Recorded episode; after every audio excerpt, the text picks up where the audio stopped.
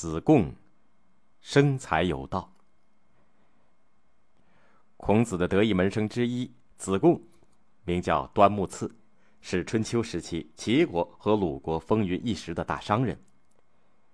子贡发财致富，全靠自己善于经营，而不像有些富商巨贾那样以官商起家。他经营成功的最大特点就是善于对市场进行预测。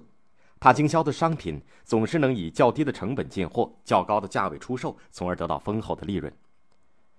有一天，子贡与老师孔子在一起讨论一些问题，谈得非常热烈。子贡假设道：“如果这里有一块美玉，您说我是把它放在盒子里藏起来好呢，还是找一个识货的卖个好价？”孔子立刻回答说：“当然是卖掉它。”我这里正等着人来买呢。有美玉不应该藏起来，而应该等个好价钱卖出去。老师也有这样的看法，子贡很高兴。后来形容商业交换的一个成语叫做“待价而沽”，就是出自这个典故。有一次，子贡问孔子：“先生，您对我有什么评价？”孔子说：“你已经很有出息了，造就成器了。”子贡追问道：“我成的是什么器呢？”孔子回答说：“是可贵的胡连之器，也就是古代宗庙里祭祀用来盛粮食的器具。”子贡听老师把自己比为胡连，心中很高兴，说明自己有历朝执政的才能。孔子问子贡：“你和颜回相比，哪一个强？”子贡回答说：“我怎么敢和颜回相比呢？”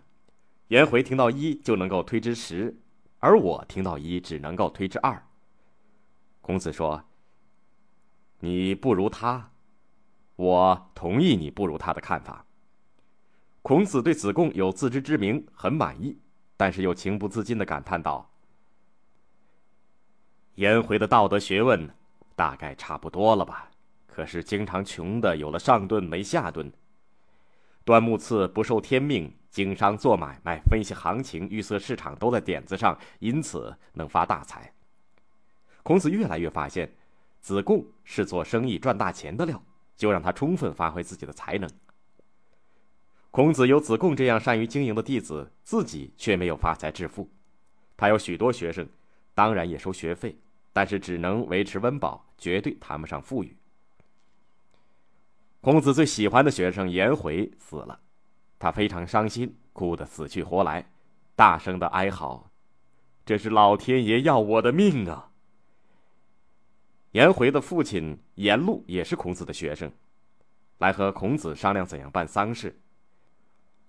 那个时候的风俗，收敛死人的棺材外面还要有一个叫做“椁”的套棺，但是颜路很穷，拿不出钱来买椁，就对孔子说：“老师。”颜回去世了，我失去了亲爱的儿子，您失去了得意的弟子，眼看快要出殡了，可是除了棺材以外，果还没有着落。我很爱我的儿子颜回，但是我买不起果。我知道您也不富裕，但您很爱您的学生颜回，能否请您卖掉车子，为颜回买果呢？听颜路这么说，孔子很不高兴。拒绝道：“对不起，我无法满足你的请求。你爱你的儿子，所以有这样的想法也是人之常情，我不怪你。可是，我儿子李去世的时候，我和你一样穷，同样只有棺材没有果，我也没有把车子卖掉买果呀。孔子并不富裕，但是为什么一直要保留着车子呢？因为他要乘着车子出行，周游列国，游说诸侯，施展抱负。”但是周游列国需要旅费，不然早就在半路上饿死了。哪里来这笔钱呢？全靠子贡提供。